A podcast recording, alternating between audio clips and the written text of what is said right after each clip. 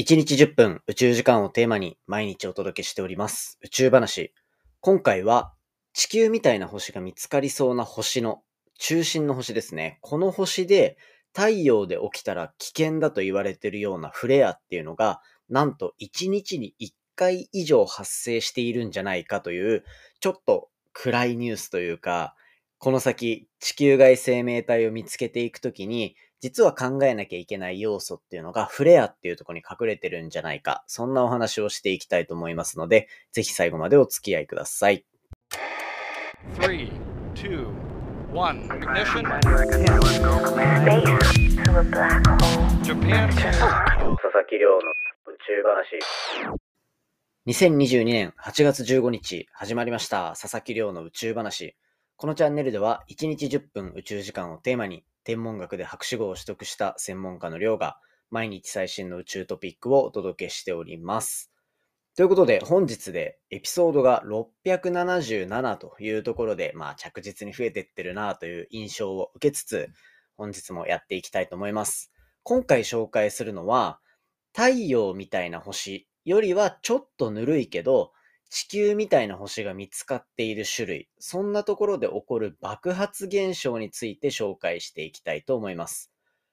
今回紹介するのは赤色矮星と呼ばれる星。これ実は1週間前ぐらいのこのポッドキャストでも紹介してるんですね。その1週間前紹介した時は太陽よりもちょっとぬるい1000度2000度ぬるいような星の周りに地球みたいな星が見つかったんじゃないか。そんな研究を紹介させていただきました。まあそういう研究結果が出てきてるっていうことは、やっぱりこう地球外生命体を探すみたいなところで、そういったこう生物がいそうなハビタブルスター、ハビタブルゾーンって呼ばれる生命が生息可能な星っていうところを探す研究っていうのがすごく盛んになっていて、そういった星が見つかる。しかも、より地球に近い状態であるっていう星が、この赤色矮星っていう太陽よりも1000度、2000度ぐらいこう低い星っていうところで見つかってきたわけなんですよ。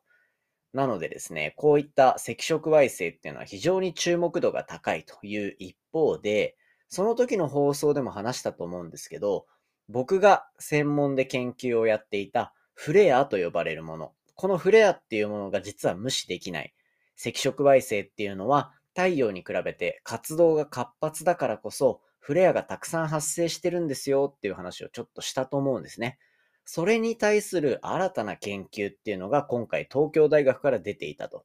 で、一体どんなことをしているのかっていうと、宇宙空間にある約5700個の赤色矮星っていうのをものすごく目のいい望遠鏡。これ、ともえ御前っていうちょっと可愛い名前がついた望遠鏡なんですけど、まあ、僕が一緒にやってたチームの人も実は参加してたっていうところもあって、で、そのともえ御前っていう、まあ、望遠鏡を使って宇宙空間にある5700個の赤色矮星を調べてあげたんですね。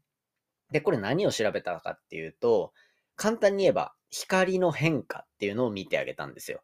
なんかこうよく星ってちょっとこう明るくなったり暗くなったりしてるみたいなイメージってもしかしたらあるかもしれないんですけど、それよりももっともっと短いぐらい、本当に数秒単位で、こう、光の明るさっていうのが微動するんですね。あの、細かく動くと。で、その細かく変化する光っていうのを、もう秒刻みで観測してあげるっていうのを5700個に対してやってあげたんですよ。で、そうすると、その数秒の間、まあ大体10秒とか20秒とか、そういった短時間の間にボンって爆発するようなフレアっていうのが、その5700個のうち22個見つかったという、そういうような研究が今回発表されたんですね。で、この22個のフレアっていうのが見つかったっていうところもなかなかこうインパクトがあるんですけど、それがどれぐらいの頻度で発生しているのかっていうところを、まあ、統計的に調べてあげるっていうようなことをやってあげたんですね。で、そうすると、なんと、このような爆発っていうのが、1日に1回ぐらいは発生するというふうに言われてるんですよね。で、これ、今回のこの研究によって、その1日に1回ぐらい爆発が起きてるっていうふうに言われたんですけど、じゃあこれが問題点としては、その周りに例えば地球っぽい星があった時に、その爆発の規模がどれぐらいかによっては、まあ、別に気にしなくてもいいんじゃないのっていうようなレベルだったりするかもしれないわけなんですよ。っていうところで、そのフレア、星の表面で起こった爆発がどれぐらいのエネルギーを持ってるかなんていうところを調査した研究結果も今回出ていて、その結果を見るとですね、大体半分ぐらいの爆発っていうのが太陽の最大規模のフレアと同じぐらい、またはそれの10分の1ぐらいの明るさ、明るさというかエネルギーを放出していたんですね。で、さらに今半分って言いましたけど、じゃあ残りの半分はどれぐらいなのかっていうと、それより小さいっていうことではなくて、むしろ逆で、10倍、100倍っていうところの規模のフレアっていうのが今回見つかってきたっていうところなんですよ。で、これはなかなか衝撃的な結果で、じゃあ、太陽の最大規模のフレアが起こると私たちの生活にどういう影響があるのかっていうのは、宇宙天気予報って呼ばれるワードで実は結構注目を集めていて、簡単に言えば、巨大な爆発、過去最大規模の太陽フレアっていうのが起きると、人工衛星全部破壊してしまいますしまいますとか、あとは地上の発電所を破壊してしまいますとか、あとはもう携帯電話使えなくなるとか、まあいろんな被害が出るっていうふうに言われていて、それと同規模、または10倍、100倍のものまで含めると、なんとこれ1日に1回程度発生するんじゃないかっていうのが今回の研究結果なんですよ。これあくまで太陽での話ではなくて、太陽よりもちょっとぬるい、2000度ぐらいぬるい赤色矮星って呼ばれるもの。ただし、地球っぽい星が見つかってるような、そんな種類の天体ではあるというようなところで、今後ですね、こう、こういった研究結果が出ているのであれば、なおさら、そういう、例えば、生命が居住できる可能性がある星っていうふうに断定したところで、じゃあ本当にフレアにさらされてないのかとか、そういったところで結構議論をする必要が出てくるんじゃないか。そういったところの議論にも影響を及ぼすんじゃないかっていうところで、今回の研究は非常にインパクトがある研究だったんじゃないかというふうに言われております。まあですね、えっと、今後、いろんな角度からやっぱ地球外生命体っていうところへのアプローチはどんどん出てくると思うので、そういったところはですね、いろんな角度でこの宇宙話の中でも紹介していければと思ってますので、ぜひ楽しみにしていてください。ということで、今回の本題は、太陽よりも2000度ぐらいぬるい星で、太陽の最大規模のフレアっていうのが実は頻繁に起きてたんじゃないか。そんなお話をさせていただきました。ということでですね、まあ本題以上とさせていただきまして、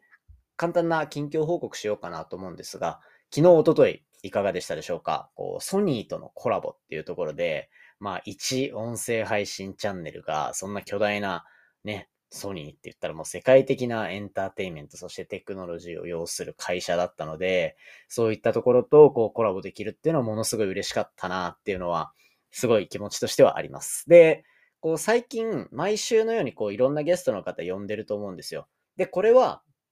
こうもういろんなこう考えてる部分はあって、まずやっぱ宇宙話を聞いてる皆さん、こうそこのあなたには、なるべく、なるべくいろんな宇宙の角度の話を知ってほしいなと思うんですよね。で、なので僕がもともと知り合いの人を呼んだり、あとはこう宇宙話っていう媒体に興味を持ってくれたこう宇宙関連の人呼んだりとか、そういったところで結構こう僕も話すの、話聞くのすごい楽しいし、より幅広いこう宇宙の部分っていうところをお伝えできれば嬉しいなと思ってこんな感じで開催させていただいております。まあ、これのおかげで例えば宇宙話を新しく知ってくださったっていう方もいるかもしれませんし、昔からやってて、こういうコラボ面白い、逆に、うん、もっと普段の話聞きたいなっていう方あるかと思うんですけど、ちょっとこの2ヶ月ぐらいはこうやっていろんな人を巻き込んで、宇宙話っていうものをいろんな人に知ってほしいっていうところ。まあそれにプラスして、あとはポッドキャストっていうもの自体に触れてもらう人が増えたら僕すごい嬉しいなと思ってるんですよ。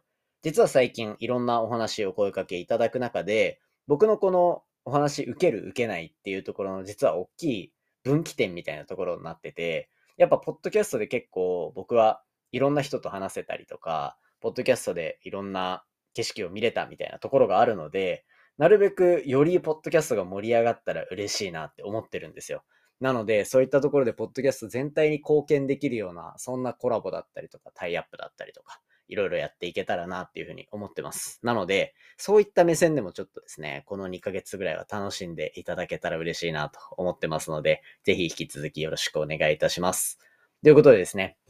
ちょっと目に見えづらい部分かもしれませんが、毎日毎日僕はチャレンジしている気持ちでいますので、ぜひ応援していただけたら嬉しいです。今回の話は以上とさせていただきます。今回の話も面白いなと思ったら、お手元の Spotify アプリでフォロー、そしてフォローボタンの横にあるレビューよろしくお願いいたします。番組の感想や宇宙に関する質問については、Twitter のハッシュタグ宇宙話、または Spotify アプリの Q&A コーナーからじゃんじゃんお寄せいただけたら嬉しいです。それではまた明日お会いしましょう。さようなら。